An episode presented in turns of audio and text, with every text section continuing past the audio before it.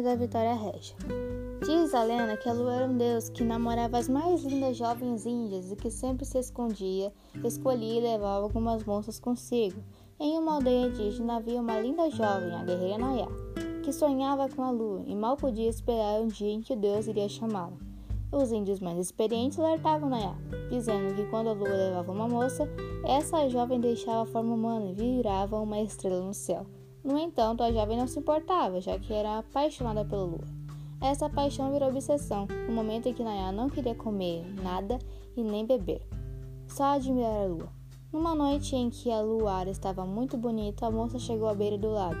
Viu a lua refletida no meio das águas e acreditou que o deus havia descido do céu para banhar ali.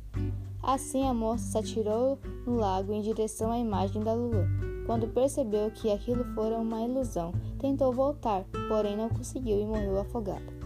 Comovido com a situação, o deus Lua resolveu transformar a jovem em uma estrela diferente, a Vitória Regia.